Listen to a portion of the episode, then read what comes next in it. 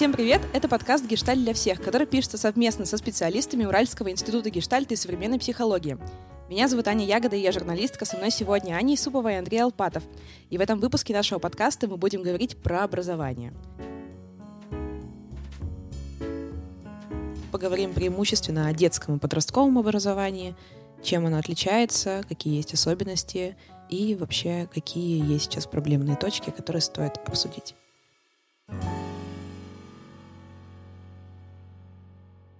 В Институте гештальта и современной психологии есть не только сам Институт гештальта, но еще и школа для детей. Аня и Андрей, расскажите, что это за школа, чему там учат, какие у нее принципы, и вообще можно ли назвать это школой в классическом ее понимании? Всем привет! А, у нас, правда, есть проект, называется он «Хорошая школа». Проект для детей на семейном образовании. Мы, в общем, начали только в том году. Позади, за плечами очень бурный, первый год, в который столько всего интересного и сложного в том числе произошло, включая ту самую дистанционку, про которую мы, очевидно, поговорим сегодня. Почему возникла потребность такая у тебя, Ани, и у твоей дочки? А почему ты решила, что вам не подходит э, стандартное а, школьное образование государственное? Почему вы приняли такое решение, чтобы открывать вообще какие-то курсы дополнительные для подростков? То есть какая вообще предшествовала этому всему боль? А, почему вообще эти курсы появились, из-за каких проблем и какие проблемы, собственно, они сейчас решают. Первое, о чем мы задумались, э, был институт, были институтские программы обучения образования для взрослых, практической психологии. А, у этих взрослых есть дети. И очень много из того, что взрослые узнавали для себя в первый раз, э, шло под таким заголовком. Почему мне раньше про это никто не сказал? Вот бы знать про это в детстве. И получается, 8 или уже даже 9 лет назад э, мы при институте организовали то, что мы сейчас называем семейным центром. И это психологические программы для детей и подростков. Сначала это была одна группа в год, но теперь их довольно много, и у нас, в общем, загруженный достаточно график. И по нашей-то вере не только школьное образование важно и нужно во взрослой жизни. Мы видим, что все взрослые учились в общеобразовательной школе. Тогда по одной программе. А сейчас все такие разные. И кто-то из них э, для себя находит, ну вот то, что называется, не знаю, психологическим, практическим знанием и растет, шагает дальше, развивается, кто-то кто нет. И нам кажется круто, если это можно сделать в детстве. Если про эмоциональный интеллект прямо с детства, если про коммуникации прямо с детства. И про это мы работаем вот уже восьмой или девятый год. А потом исторически возникла потребность в том, чтобы и общеобразовательные школьные предметы каким-то образом реализовывать так, чтобы это было мягче и менее абсурдно, пожалуй. Ну вот у меня такой лозунг, потому что а, ну, обычная школа в моем опыте оказалась слишком абсурдной для меня и для моих ценностей. И я ни в коей мере не тот человек, который говорит, что всем нужно срочно уходить из школы, обязательно в частные инициативы, там, на семейное образование. Каждому подходит свое. Моей семье не подошло. И, ну, есть еще несколько семей, для которых это может быть так же. А, всем привет. Да, я добавлю, что, как мне кажется, наш подход вовсе не противоречит э, стандартному образованию. Мне нравится про наши детские программы говорить, что это то, чему не учат в школе. Это те темы, которые не, не затрагиваются в школьной программе, но очень, они очень важны. И, может быть, я здесь повторюсь, э, это то, что называется мягкими навыками, то, что важно, в том числе и для будущих взрослых, которые сейчас еще маленькие. Давайте э, сейчас по конкретным примерам пройдемся. То есть вот эти вот навыки, которыми э, эти навыки, которым не учат в школе, ну, помимо того, что вот мы уже затронули там эмоциональный интеллект, как это выражается в программе? То есть это какие-то специальные занятия, это, возможно, какая-то интеграция каких-то особенных учительских техник в урок, может быть, какие-то практики. В общем, вы расскажите, пожалуйста, про это поподробнее. То, что касается работы именно психологических программ в семейном центре, э, это ребята к нам приходят, ну, зависит от возраста. Мы чаще работаем двухдневками, ребята к нам приходят на занятия по субботам, воскресеньям с перерывом между этим, и там индивидуальные упражнения, групповые, тренинговые части, лекции, много игр и много удовольствия в том числе. И все это, в общем, направлено на то, чтобы дети росли э, и развивались психологически. Для кого-то это коррекционные задачи, так тоже бывает, ну, когда необходимо подкорректировать какие-то моменты. Для кого-то из детей это задачи исключительно еще большего роста и развития. Нет ограничения. Ну, то есть мы как-то так довольно э, открыты тем, кому надо дальше шагать, и тем, кому нужна то, что называется психологической помощью. Для меня яркий пример э, — это, например, конфликт. Э, нельзя сказать, что в школе, в, общеобразовательной, мы не учимся решать конфликты. Это не так. За 11 лет э, обучения мы очень хорошо этому научаемся. Пробуем разные тактики, стратегии. Но если возвращаться назад и смотреть на то, как это происходит в школе, то либо есть учитель, который э, выступает судьей или арбитром, или его нет тогда конфликт решается как-то в группе сверстников самостоятельно.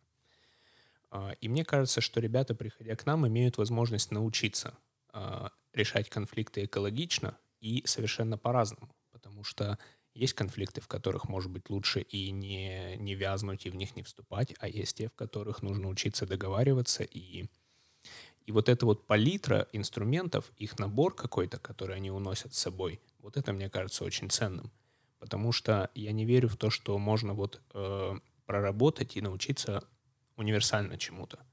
Скорее верю в то, что ребенок может заполучить какой-то набор инструментов. Э, я вот представляю это как набор каких-то стамесочек или там пил, и потом ими пользоваться в разных ситуациях. Ну или молоточков. Сказывается твое хобби. Да. пандемия все-таки она немножечко оставила свой след на, в наших диалогах, Однозначно. чтобы узнать, какие нужно слушать предыдущие выпуски нашего подкаста. А, я хотела спросить, а, какие предметы у вас есть в школе? А, именно, которая школа, школа. Которая хорошая школа. Которая, хоро... которая хорошая школа. Тут еще такая да, история про название. Ну, как назовешь корабль, так он и поплывет. И мне было важно чтобы плыл он хорошо, в том смысле, что не отлично, не идеально, а именно достаточно хорошо. А, и не было таких каких-то ожиданий, что это будет что-то новое, революционное, какая-то великолепная система, которая подойдет всем. А скорее это очень маленькие изменения в обычных уроках. Уроки обычные, как в школе, в обычной программе. Русский, математика, литература. Ну, литературу мы немножко там видоизменили, потому что она в отрыве от э, того, что называется искусством, ну, получается какая-то плоская, потому что произведения сочиняются вне отрыве от контекста, а дети получают в отрыве, и вообще непонятно, что имеется в виду. Поэтому у нас а, музыкальные элементы и картины художников, и все это было вот вместе под произведение школьной, в общем-то, программы. А обычные предметы, единственное, что, пожалуй, у нас нет э, физкультуры как таковой, но зато можно двигаться на уроках. Ты просто затронула такую мою больную тему с литературой. Я как человек, который закончил журфак и который достаточно много читал в силу ну, даже просто своего базового образования, мне сейчас непонятно, как в мой мозг девятиклассницы хотели заложить принципы Достоевского со всей его вообще просто фатальной тяжестью, и что от нас вообще хотели как от детей. И вот ты сейчас об этом сказала, я просто сидела внутри, пыталась тебя слушать, а внутри злилась, потому что я думала, что все это несоразмерно было, а, несоразмерен смысл был тому, насколько я тогда могла его воспринимать. Не было такой программы, которая помогала тебе адаптироваться в таких вещах, особенно которые не точны, а абстрактны. Вот, простите, это была минутка моей боли. Я надеюсь, что мы ее как-нибудь саунд-дизайном потом выделим. А может и не выделим. У нас пока нет средней, вот, ну прям школа у нас сейчас только шестиклассники, получается, вот но новизна будущего года. А, и нет старшей школы, когда речь пойдет про Достоевского, но то, о чем ты говоришь, мне очень близко, понятно и очень странно. Мне Достоевский лично мне очень очень заходил. Вот эта вся мрачность мне была подходила к моему подростковому возрасту, скажем так. Но то, что вкладывалось, то, как я должна была это понимать, оно, конечно, не соответствовало ни моему мировосприятию, ни моему возрасту. И мы про это много думаем и разговариваем, обсуждаем, что мы потом будем делать. И пока ответа нет. Потому что Хорошо бы, конечно, иметь палитру, опять же. У меня палитра, у тебя набор инструментов, но а, возможность читать разное. И, например, у нас а, в проекте «Хорошая школа» есть продленка, и там реализован книжный клуб, там, где мы читаем разное, не то, что из школьной литературы, и читаем такое, то, что помогает ребенку с его психологическими особенностями, трудностями. Книжек изумительных море, не только те, что в программе, это правда. Но есть ведь нюанс, мы не оторваны от этого мира, и дети должны аттестовываться. Они должны прочитать все то, что там есть в программе. А, для кого-то это легко, кто быстро и легко читает, для кого-то это сложно. И это такая сложность, с которой просто мы сталкиваемся. Что мы будем делать в старших классах, не знаю. Идей много, и многие меня вдохновляют — но и от реальности отрываться ни возможности, ни желания нет. У меня э, вопрос, или ты что-то хотела сказать еще? Если говорить про современное образование, то кажется, с одной стороны, оно должно отвечать э, на запросы каждого человека индивидуально. То есть, например, вы приходите на литературу, э, тебе, Аня, Достоевский окей, тебе не окей. И тогда... Я любила Толстого. И тогда, например, пожалуйста, э, читай, пожалуйста, Толстого, Э, там, сочинение или, может быть, эссе напишешь, но возникает сложность, потому что когда мы говорим об образовании на 140 э, миллионов человек, не, не знаю, если честно, сколько у нас детей в стране, э, возникает сложность, потому что нам же нужно как-то еще и оценивать и делать какие-то стандартные процедуры. И это вопрос, ну, скорее открытый, на который пока нет ответа.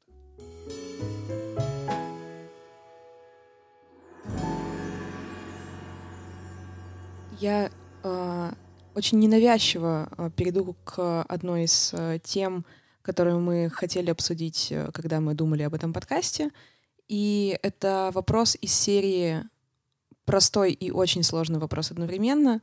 Э, чем принципиально отличается детское образование, подростковое образование образование взрослого человека? То есть какие есть очень важные нюансы, которые нужно обязательно учесть в подготовке прям деток-деток, подростков. Вообще, когда говорю слово подростки, мне кажется, это вообще отдельная вселенная какая-то, ну, в образовании в том числе. Есть даже специальные всякие исследования на этот счет, и я не буду про них говорить, я буду скорее ну, свое мнение, свое как специалиста, психолога. Просто дети и взрослые очень отличаются. И дети разных возрастов друг от друга тоже очень различаются. И частый вопрос возникает про мотивацию. То, что меня очень сильно удручает, это а, когда ко мне на консультацию приходят дети, родители, дети не хотят учиться.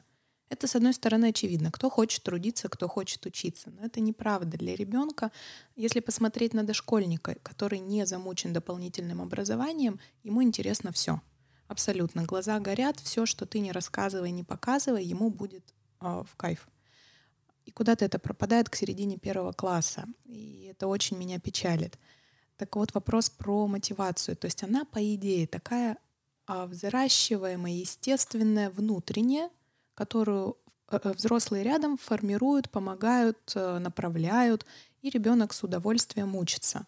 Но это не совсем так. А, кроме того, что к середине первого класса ввиду большого количества различных процедур учебных ребенок начинает терять этот энтузиазм, а, ему все равно нужен взрослый. Он ориентируется на того, кто ему скажет, что «Ой, слушай, это классно, ты молодец, тут здорово».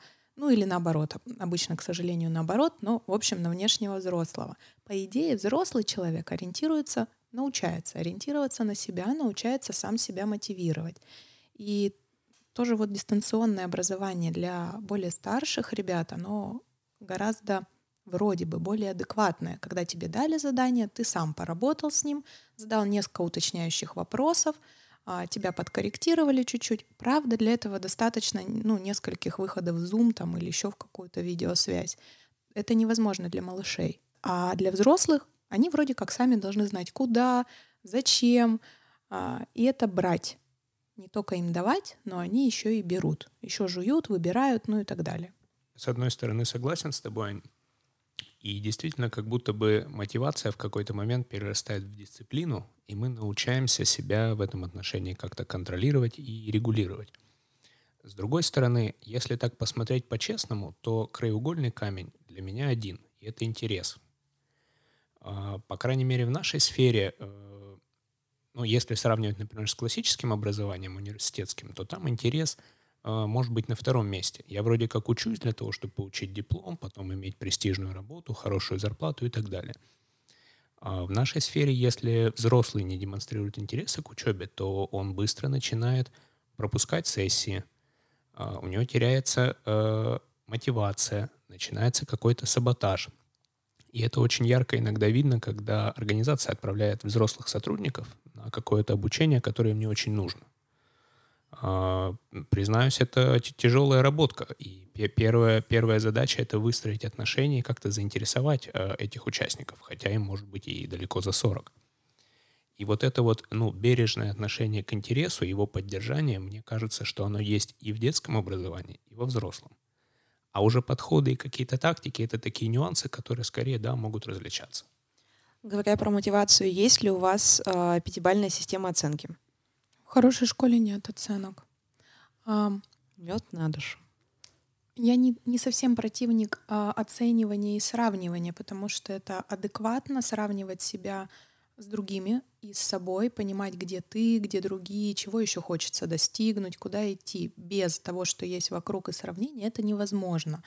Но, ну, там, опять же, в моей психологической практике я пока видела только травмы, связанные с оценками. Поэтому пока у нас ребята, э, ну, младшее, среднее, да, звено начинается, оценок нет. Я не знаю, что будет, когда мы доберемся до старших классов. Возможно, какую-то систему оцен- оценивания мы будем вводить, но скорее самооценивание. Это очень важно понимать, что именно ты выучил и насколько ты продвинулся, чтобы не кто-то там, а согласен ты, не согласен. Вот много же у подростков споров возникает, почему мне четверку, а мне пятерку. И в эту четверку, в пятерку не вмещается все то, что ребенок сделал или не сделал. Поэтому пока так. Мне в этом плане было гораздо легче учиться в университете, где была стобальная система оценок, потому что ты мог находиться, а, ты мог видеть, где ты находишься примерно по шкале. То есть, условно говоря, у тебя 68 и 72 — это тоже четверка, а, так же, как и 88 и 95 — это тоже пятерка. Но с другой стороны, ты просто видел свой прогресс, и ты видел, а, если представить, что это какая-то линия, где в этой линии ты находишься и где находятся другие. И в этом плане было полегче оценивать себя в сравнении с пятибальной системой, потому что пять это великолепно, а три это уже полный отстой. И такой мир достаточно черно-белый после этого становится. Ну, даже в стобальной системе мне не очень понятно. Ну, во-первых, 100 — это слишком много для первоклашек. Э, они еще большая часть до 100 они как-то не могут посчитать или понять, что они насчитали. Очень сложно оценить э, с помощью любых баллов вклад вот ребенка. Гораздо ему полезнее обратная связь, что ты сейчас постарался, смотри, как буковку выправил, или сколько ты примеров решил. Они же все очень разные. Кто-то хорошо пишет, а кто-то хорошо считает, а кто-то хорошо умножает, но делит очень плохо, ну и наоборот. И во всем этом у них есть свой индивидуальный прогресс. И лучше как-то вот про него а, по фактам, и гештальт очень ведь опирается на факты, а, это так затрагивает тему гештальт-педагогики, по фактам возвращает ребенку, что вот тут я вижу вот то-то, то-то и то-то, а вот здесь, пожалуй, надо бы еще подтянуть. А, у нас сейчас дети, ну, первоклашек мы в этом году только наберем такой э, свеженьких, а этот год был с теми, кто имеет опыт э, уч- учебы в обычной общеобразовательной школе, и в этом смысле эксперимент не совсем чистый, потому что они знают, что такое оценки, и сами себя уже так оценивают. А обычно не в лесную себя сторону. Ты только что сказала какое-то просто магическое слово гештальт-образование. Гештальт-педагогика. Гештальт-педагогика. И я хочу вас э, помучить и проспрашивать о том, что это такое, в чем принципы гештальт-педагогики? Это использование принципов гештальт-подхода в педагогике. А в основном а, то, что можно на эту тему прочитать, касается образования взрослых. Гораздо меньше касается образования детей. А, когда мы только все начинали, я, в общем-то, искала коллег. Коллеги обнаружились, вот, по-моему, во Франции, да, у нас. Да. Как-то коллег, несмотря на довольно широкое распространение гештальт-подхода в терапевтической практике, в, в стране, наверное, они есть, просто мы еще не столкнулись с ними. А, и, соответственно, принципы гештальт-подхода мы в институте вообще он традиционно переносим на любую деятельность, связанную взаимодействием с людьми. А уж образование, ну, прям самое прекрасное, широкое поле для этого. И что базовые киты, про которые мы говорили, актуальность, ответственность, осознанность, мы, конечно, приносим это в образовательный процесс. А, ну, про цикл контакты, срывы я говорить, пожалуй, не буду, потому что это, ну, такая уже специфическая наша наши специфические слова, которые, наверное, не сильно интересны. А, но это про то, чтобы, правда, давать детям возможность а, собирать эту палитру, собирать различные способы решения. А, не один правильный, а несколько для того, чтобы они были гибкими и могли творчески приспосабливаться к среде. В общем-то, на каждом уроке, в каждом предмете — это про то, что мы очень мучаемся с этой ответственностью, с той самой, чтобы не взять на себя, на педагогов и родителей лишнего, а, и наоборот, чтобы не нагрузить лишним детей, потому что перегруженные ответственностью дети, в общем, довольно быстро грустнеют. Мы стараемся идти от актуальных потребностей каждого ребенка то, что интересно ему, то, какой он, при этом не заваливаясь в совсем создание только а, индивидуальных траекторий, потому что вот эта штука про взаимодействие и про наш контакт, в том числе в группе детей, она ведь очень важна. А, иначе бы это были дети, которые остались дома с репетитором, ну или совсем на семейном образовании. Я все-таки очень за то, чтобы дети общались между собой. Есть, получается, не только вертикальное, горизонтальное обучение, и они, правда, порой иногда друг друга учат на уровне, ну, не знаю, это как-то передается интуитивно. Кто-то что-то понял на том краю стола, оп, перешло на другой край стола. Как, что, даже разбирать не будем, но оно работает. Это очень здорово. А, интересно то, что ты говоришь, Ань, это ведь ну, не, не какие-то такие научные секреты, что вот есть какая-то mm. особая область, гештальт-педагогика, и она там в себе содержит тайны. Нет, это скорее какие-то базовые вещи. И если спрашивать любого родителя, то, наверное, это то, что мы бы хотели видеть и в классическом образовании тоже.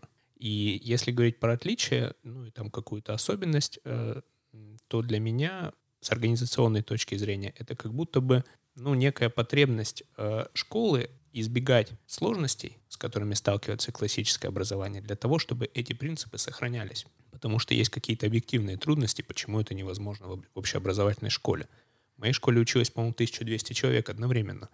Попробуйте все это реализовать, когда в классе Возможно, 30 человек. Конечно. Это, кстати, был один из моих вопросов. А, возможно, там, да, э, есть какие-то а, тайны, которые совсем не тайны, но они мне неизвестны. Мне стало интересно, сколько у вас учится а, человек в группах, и в малых, и в подростковых, и почему 30 человек в классе — это не есть хорошо. Если я правильно вас поняла, потому что я услышала это именно так. У нас в группах обычно 12-14 человек на двух ведущих. А если сравнивать с классом, то в классе на одного учителя 30 э, человек. Еще для меня важным показателем является время, которое мы проводим вместе. Если говорить про наши психологические группы, то у нас занятие длится 6-8 часов. И мы можем успеть наладить контакт, много чем позаниматься, делать перерывы и потом завершить контакт. Когда урок длится 40 минут, то это все очень сложно, потому что у учителя есть и образовательные задачи, которые он должен выполнить, и воспитатель. Как ему быть в этом миксе? Для меня это ну, большой вопрос, и я э, теряюсь. То есть я не знаю, что бы я делал, если бы я, например, оказался перед 30 ребятами, и мне нужно их, например, и научить какой-нибудь теме, например, и в то же время выступить и ориентиром, и привить какие-то ценности, все, что мы бы хотели видеть от учителей в классическом образовании.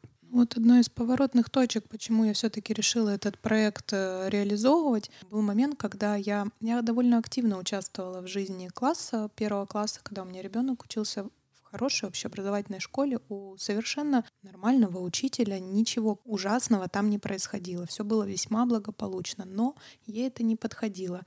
Я со своей стороны что могу? Я могу приходить, помогать учителю, где это необходимо, проводить какие-то занятия. И учитель была очень открыта к тому, чтобы была помощь. Там было 32 человека в классе. И это абсолютно, ну, по-моему, у всех сейчас так. Маленькие классы — это редкость. Маленькие, 32 человека. А, первое мое впечатление на одном из уроков, который я проводила, про общение были уроки, ну, я же психолог, соответственно, какие-то психологические темы берем. Математику, русский я не могу преподавать. Мне стало очень душно и закружилась голова через 10 минут ну, нет возможности открыть окна, потому что весь ряд сидит у этих окон. А, жарко, хотя одетая была легко, зная, что жарко. Было очень трудно, и я поняла, что, в общем, с 32 я не справляюсь а, тем, что называется нашим психологическим инструментарием. Подключаются дисциплинарные воздействия. То, что я не люблю, то, что я не хочу делать. Это вот это все сели, встали, на меня посмотрели, опять сели, опять встали. В общем, так прошел урок. Сказать, что я успела что-то сильно сказать, даже хотя бы не то, чтобы сделать про общение для первоклашек, невозможно. Им правда сложно сидеть, им правда сложно слушать, и еще плюс вот это все, ну, там, температура, отсутствие воздуха и, и прочее.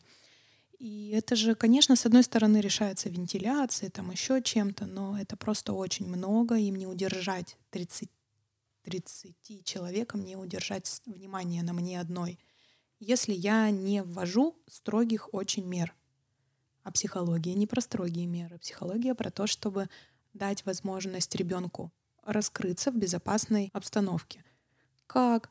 Хотя все дети по отдельности... Мне нравился очень наш класс. У нас замечательные там ребята были. Все по отдельности прекрасно, но когда их очень много, это очень сложно. И можно сказать, что ну просто у меня нет опыта, а, или я недостаточно сильный взрослый для того, чтобы они за мной следовали. Да нет, я, в общем-то, могу сделать так, чтобы они за мной следовали. Просто это не совпадает с целями про бережное психологическое образование.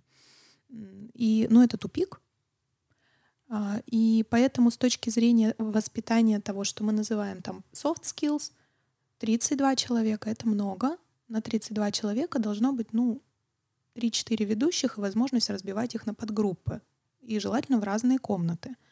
А, такой возможности в школах обычно нет, даже на дополнительных занятиях. Поэтому, наверное, это невозможно. А обучать математике и русскому ну, мы просто знаем из исторической практики, можно и 70 человек детей, но опять же, а, это значит, что учитель должен быть, назовем это, очень строг. А хорошо ли это и полезно для детской психики, ну, сейчас большой вопрос. То, что было, а, возможно, не знаю, там сто лет назад ввиду того, как мы жили, сейчас становится не столь приемлемым. Но как, опять же, решать эту проблему с точки зрения что у нас очень большая страна и очень много детей, их всех надо учить. Наверное, в общем, делается то, что возможно сейчас. Поэтому ну, мне важно говорить про то, что не давайте отменим это, а давайте потихонечку, по чуть-чуть, где возможно менять. Ну вот это мой способ менять. А, когда тебя слушал, у меня вспомнилось про строгость учителя. А, достаточно часто эта тема возникает в диалоге с подростками. И мой опыт, и опыт э, ребят, э, с которыми я работаю, говорит о том, что когда учитель строгий, но справедливый, это окей.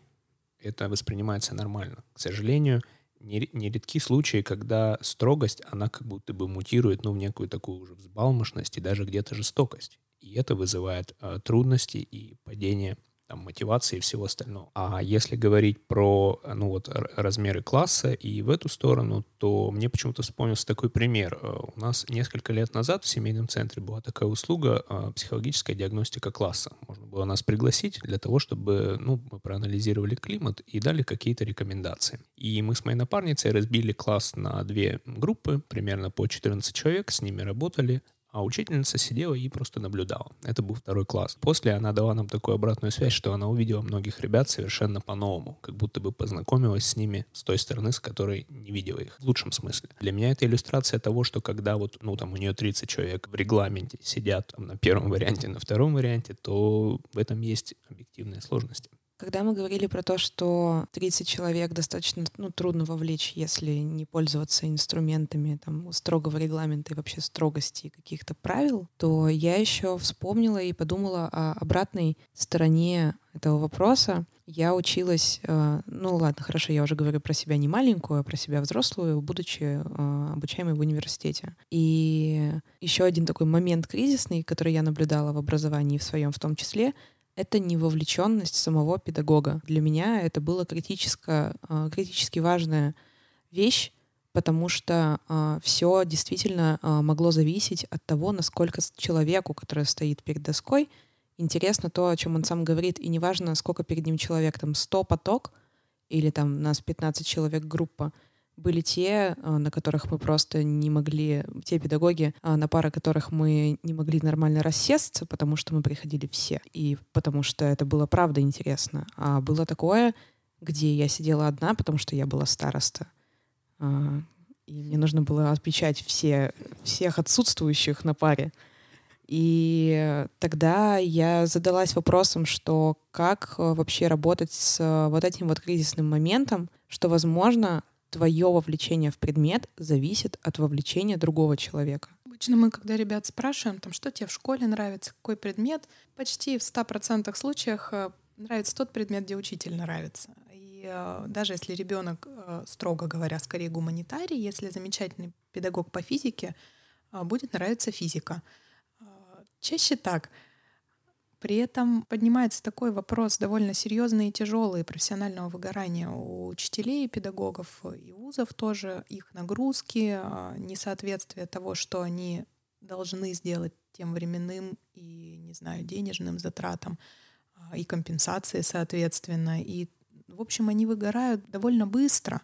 И нет никакой культуры помощи в этом, нет никаких... А, ну, то есть когда педагоги должны ну, по правилам раз в три года проходить профессиональную переподготовку. И там могла бы быть какая-то профессиональная переподготовка или повышение квалификации, связанные именно вот с этими моментами. И там даже, где они формально есть, выполнены они не очень. А чаще всего к Новому году учителя уже очень уставшие. Может быть, даже к ноябрю. Ноябрь вообще тяжелый в наших, по крайней мере, вот где мы живем, в Екатеринбурге, довольно тяжелый месяц такой. И холодный, и мрачный и это уже первая четверть позади.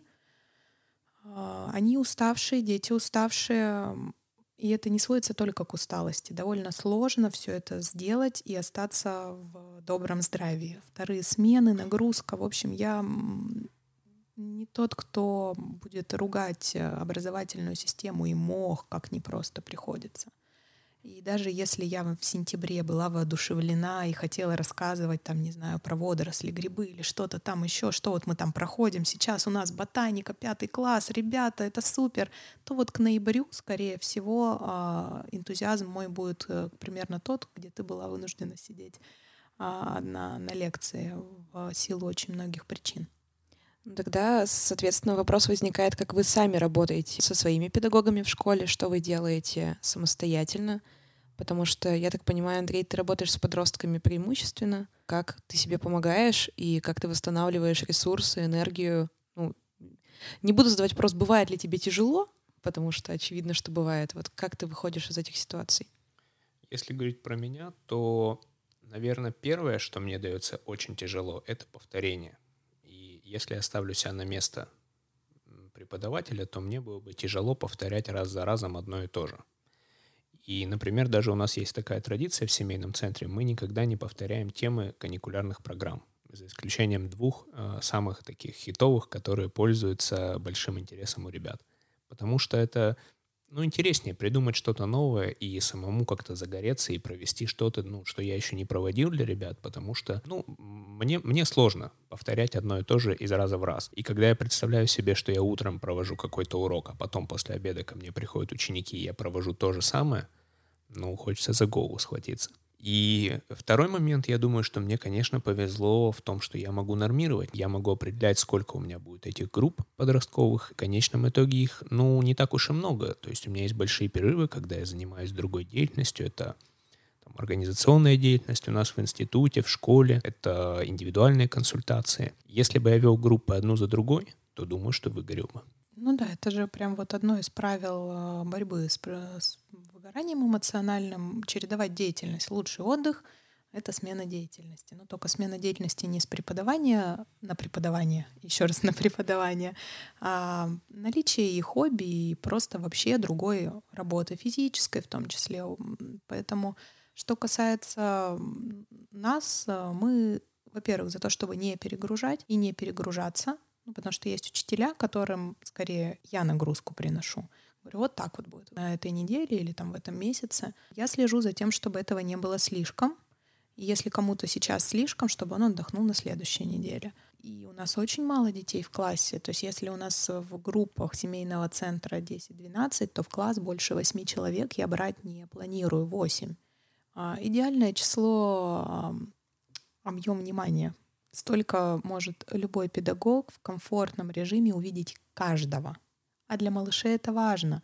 А, когда речь пойдет про подростков, они уже могут, наверное, и в более крупном классе находиться, потому что они могут э, делиться на подгруппы, и в этих подгруппах самостоятельно довольно многое делать. То есть, опять же, мне нужно будет во внимании удержать а, те же 7 единиц, ну, уже подгрупп. Если это те подростки, которые сами приняли правила, которые их удерживают, ну, в такой хорошей картинке.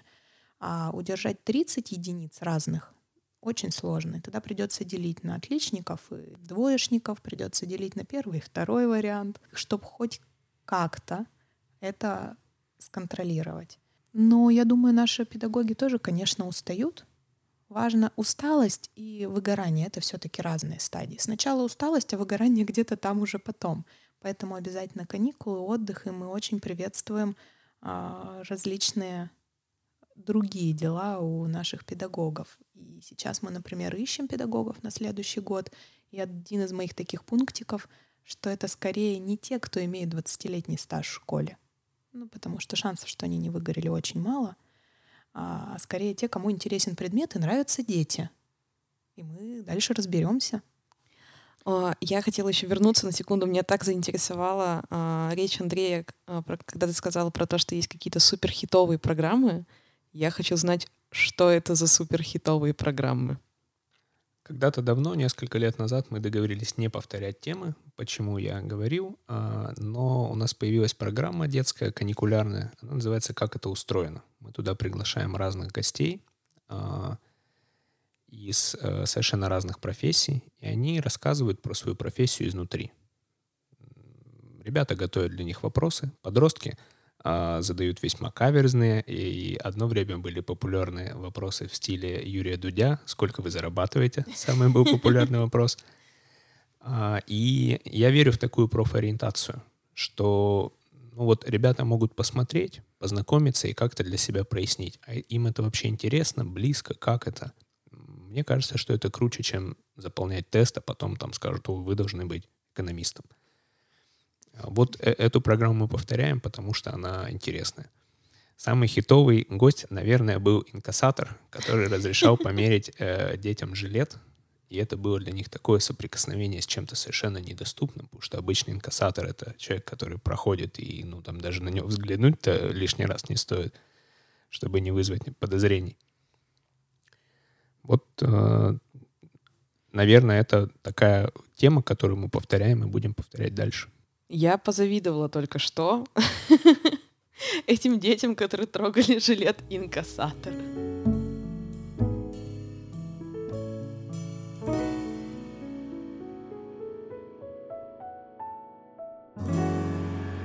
А, возвращаясь назад, а, есть такой важный момент, который, мне кажется, стоит проговорить. То, о чем мы говорим, и те меры, а, которые мы можем применять, например, у себя в школе и на наших программах, а, я думаю, что это все-таки ну, не то, что можно применить в целом. А, все наши программы и школа в том числе это коммерческие продукты, и они стоят денег. И в том числе поэтому есть возможность, ну, как-то там выбирать свою загрузку, контролировать загрузку преподавателей и все, все остальное – если мы говорим про образование в целом и про образование государственное, которое является бесплатным, то там эта сложность ну, становится гораздо более выпуклой, потому что ну, есть задача, необходимо обеспечить массовость, но при этом как-то остаться в каких-то рамках.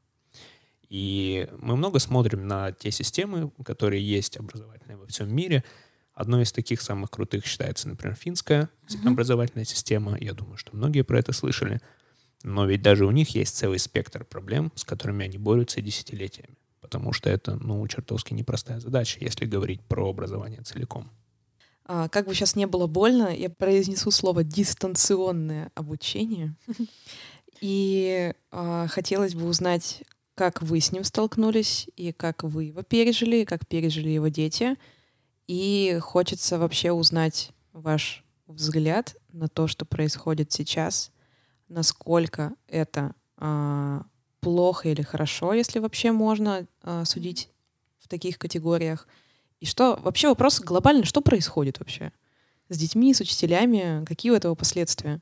То, с чем все столкнулись, дистанционка была связана, последний раз было сто лет назад, и там про дистанционку речь не шла, это с пандемией, и это вынужденная мера, мне кажется, это прям очень важно понимать, а, что да, всем было очень тяжело, и, слава богу, начались летние каникулы, и это был тот вызов, к которому ну, кто заранее готовился и почему этот кто-то должен был к нему готовиться? Ну, скажите, кто подозревал, что будет именно так, что локдаун будет настолько масштабным и что это коснется, правда, всего мира?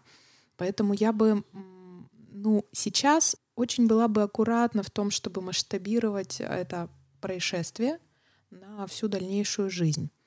А, были же такие какие-то ну, идеи про то, что дистанционка — это очень здорово, и сейчас все попробуют и работать, и учиться, и там останутся.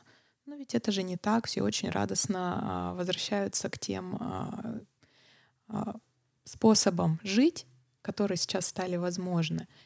Но то, с чем столкнулись и учителя, и родители, и дети, это было, правда, тяжело, местами травматично, местами смешно до, не знаю, до истерического скорее смеха,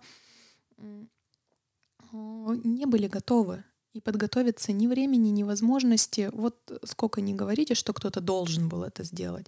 В общем, не было. А, поэтому справлялись как могли, это называется. И во многих школах, кстати, неплохо справлялись. Я знаю учителей общеобразовательных школ, которые, ну, какое-то время на адаптацию потребовалось, но потом дальше все шло, если не по маслу, то более-менее терпимо. В масштабах страны, наверное, это было очень тяжело, особенно тем, у кого доступ к связи был, э, ну вот не такой, как у, не знаю, у меня дома, и требовались же гаджеты каждому ребенку в семье. Вот это все было трудно. А, как мы справлялись? Ну, у нас довольно мало ребят. Мы где-то неделю адаптировались и перешли на дистанционный формат, но не тот, который возможен в общеобразовательной школе. Для ребят дошкольного возраста можно в Zoom, в экран смотреть было два раза по 20 минут. Это Санпин.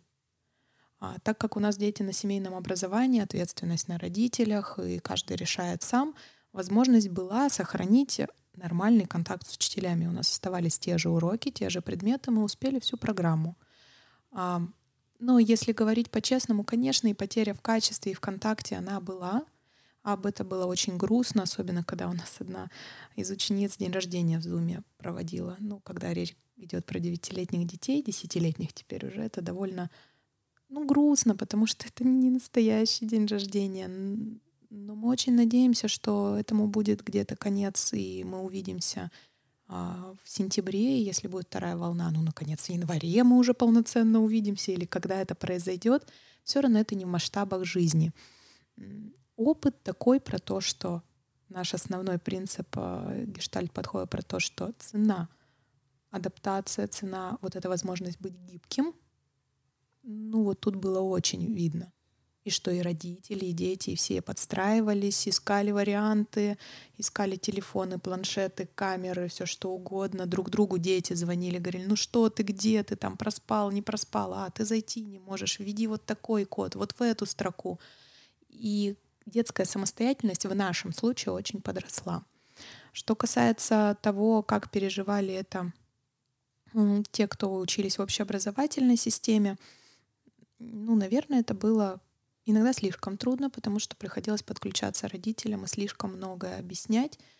А родители, очень многие, дело не в педагогическом таланте, но это их не основная деятельность, а были вынуждены заменять собой учителей, то, к чему они не были готовы. Поэтому ура, каникулы. Я не думаю, что за два месяца дети уж как-то катастрофически сильно много потеряли в знаниях. А, очень, конечно, тревожно за одиннадцатиклассников, которые вот в переплет с ЕГЭ попали, потому что и так-то им страшно, непонятно, тревожно, и все это очень трудно. И тут еще на финишной прямой они, в общем, ну вот такое стрессовое получают вливание. Хотя я, опять же, знаю тех одиннадцатиклассников, кому это пошло на пользу. От них, грубо говоря, отстали учителя, и они сидели дома и спокойно готовились. Еще немножко пододвинули, срок увеличили, им прям неплохо. Мне сложно как-то ответить генерализованно на этот вопрос. А, моя выборка — это ребята, с которыми мы, участники наших групп, которые не успели закончить свои занятия, мы встречались в Зуме каждую неделю. И там мнения разделились примерно 50 на 50. Кому-то, если говорить о подростках, кому-то было прикольно и хорошо на дистанционном образовании, получить задания, сделать их в своем темпе, отправить, и никто больше не трогает. Кому-то трудно. И мне кажется, что если говорить про уроки, которые из этого можно вынести, то и ученики некоторые, и учителя некоторые а, могут вынести для себя как раз вот эти вот стамесочки и пилы, о которых я говорил в начале. А, а Вернемся к ним. Да, извините. А именно, ну, как бы вот инструменты. То есть что-то, правда, ведь можно делать дистанционно. И это хорошо. Или, например, что-то хотелось сделать дистанционно, а тут даже вроде как ситуация позволила, ну, подучиться. Для меня классно, что ребята про себя теперь будут знать, что ага, вот там в каких-то форматах мне нормально и хорошо дистанционно. Так это же круто, это расширяет сразу же выбор. Можно, например, посмотреть какие-то курсы в Москве и не, не ездить туда, а подключиться по интернету или даже где-нибудь на курсере и слушать их, и получать от этого и знания, и удовольствие. И вот этот опыт, мне кажется, что он позитивный, если говорить о подростках, потому что когда мы возвращаемся к теме mm-hmm. маленьких, младших ребят, то там, конечно, еще очень сильно пострадали родители.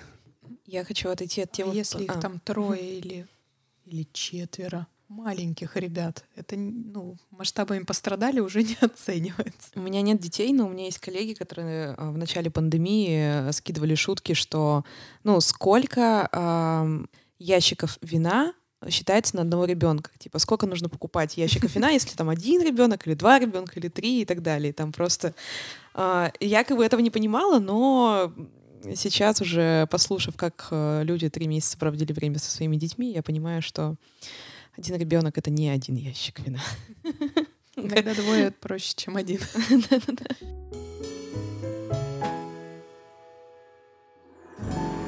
А, я хочу отойти от темы пандемии и закинуть такой последний очень провокационный вопрос, но у меня зудит болит и не могу об этом вас не спросить. А в российской системе образования даже не предусматривается и не предполагается система какого-то типа sex education, а, которая сейчас mm-hmm. тоже у всех э, на слуху. Родители понимают его необходимость, подрост... дети понимают эту необходимость очень часто, об этом никто не говорит, в школе это все табуируется, никто ничего не объясняет, хотя это важная часть социализации детей, подростков. И есть ли у вас какие-то элементы а, или уроки, или механики, или, может быть, они планируются? В общем, я спрашиваю, вы уже э, смущайтесь, как хотите, да. А, я буквально вчера читала последнюю лекцию из э, онлайн-курса про гештальт-подход в работе с детьми и подростками. И ну, большая часть вчерашней лекции, так как тема была как раз про подростков, э, в общем-то, была про то, о чем ты говоришь, про сексуальное воспитание и образование. И правда на самом деле в том, а, что это довольно опасно этим заниматься, потому что ну, родители могут э, пожаловаться в соответствующие органы о том, что ребенка не воспитывают, а учат, чему не положено. Это довольно серьезная, в общем-то, может быть в итоге статья. А, поэтому мой план и выбор в этой связи, я считаю, что с детьми нужно говорить о сексе. Это гораздо полезнее, чем потом разгребать проблемы, точно. Но я выбираю говорить с этим об этом с родителями, о том, как они могут поговорить с детьми на эту тему, что они могут сделать, где найти врача-гинеколога, который будет а, с девочкой корректен, а, где найти врача-уролога, который будет с мальчиком корректен и ответит на нужные вопросы. Я предпочитаю говорить об этом с родителями, потому что мне кажется, в нашей стране, в той ситуации, которая есть, это ну, чуть ли не единственный вопрос, а, вариант, которым я могу что-то сделать. Обычно эти лекции про сексуальное воспитание детей и подростков пользуются довольно большой популярностью. А, мы проводим очно лекции для родителей, и очно приехать к нам в институт, ну вот еще до пандемии, было довольно сложно многим родителям, пробки, еще что-то. Я бы не сказала, что посещение было, ух, какое огромное. Но когда речь заходит про сексуальное воспитание, посещение очень большое. Вопрос, правда, острый. И, ну, что я могу отвечать на него родителям. Ну вот на этих лекциях, так как лекции они для психологов предназначены, в общем, довольно такой ну, вопрос, на который нет ответа, что если приходит подросток, у которого есть вопросы, он ко мне как к взрослому обращается, что там вот делать, у меня проблема или еще что-то, я что-то не понял. А я каждый раз рискую ведь отвечая, потому что абы чего не было, я не знаю его родителей. И опять же, я родитель а, сама детей. Я не уверена, что я готова доверить каждому взрослому или школьному образованию рассказывать моим детям про секс. Я лучше сама. Ну, у меня девчонки, мне как-то попроще были бы. У меня сыновья, лучше бы с ними говорил мой муж. Я не знаю, как, а, насколько было бы ему. А, в этом смысле мне повезло. Я этот вопрос сколько могу контролирую. Повезло ли тебе, Андрей, с твоими подростками? А, я согласен и присоединяюсь к Ане, что мы действительно тему секса и сексуального воспитания вынуждены обходить. И я по этому поводу сильно досадую, потому что э, тогда ведь получается такая картина, что вместо того, чтобы обсудить э, сложную тему ладом, подросток лезет искать свои ответы, например, в интернете. Ой, находит там такое. И, и для меня как я на это смотрю, так тогда в этом рисков больше. Ну, получить какую-то потом негативную, недостоверную или, например, отличающуюся от э, реальной картинку того, что такое секс. И вот это вызывает у меня много, ну, какой-то грусти и злости в том числе, что мы, ну, не можем сделать это, сделать это как-то экологично, ладом, потому что так у нас это организовано печально мне стало после этого.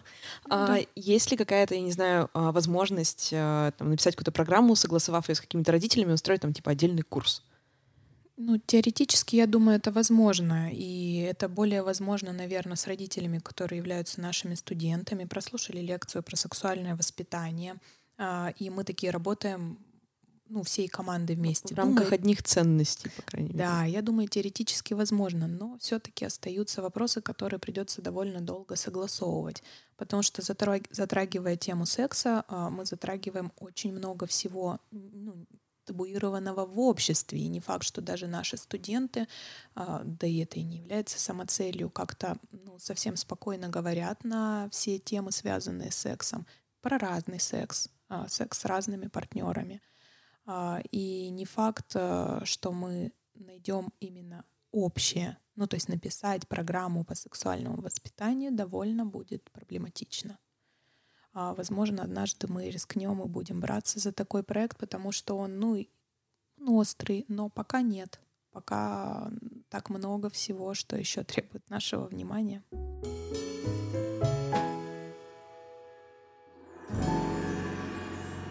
В институте Гештальта очень много программ, а, в них достаточно легко запутаться человеку, который первый раз о них слышит, поэтому если можно как-то структурно и кратко рассказать о том, для каких возрастов эти программы, а, кто может прийти учиться в институт, зачем и, собственно, с чем он после этого выйдет. Это будет просто диплом или спасибо, что поучился вместе с нами, давай пока. Если коротко и структурированно о том, образовании, о, том, о тех образовательных программах, которые есть у нас. А, для детей и подростков у нас есть а, школа для ребят, которые на семейном образовании, и мы ждем ребят с первого класса по шестой. У нас есть курсы, психологические программы, которые длятся в течение учебного года. Они у нас для ребят от 7 лет до 18, группы разбиты по возрастам – и это для тех, кто хочет улучшить э, свои мягкие навыки взаимодействия с другими людьми и взаимодействия с собой. В том числе решить те психологические трудности, которые возникают. И, наверное, ну, такой большой и в чем-то основной наш блок — это программы для взрослых, которые в том числе есть и обучающие. Это наша основная программа подготовки специалистов в области гештальт-подхода, которая длится три с половиной года — Достаточно много обучающих программ для специалистов, для тех, кто работает с людьми, ежедневно взаимодействует в сфере человек-человек и хочет улучшить это взаимодействие. И у нас есть тренинги, а, опять же, курсы, лекции, разные материалы для тех людей, которые не интересуются особо психологией, не хотят ну, развиваться в этой сфере профессионально, а просто им хочется и важно что-то больше знать про человеческое взаимодействие и как-то лучше взаимодействовать с окружающими людьми. welcome.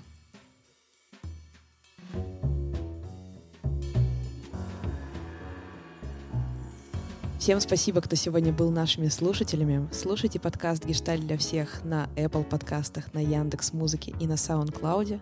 С вами была я, Аня Ягода, журналистка и модератор этого подкаста. И со мной сегодня были... Я Анна Исупова. Я Андрей Алпатов. Всем пока. Пока. пока.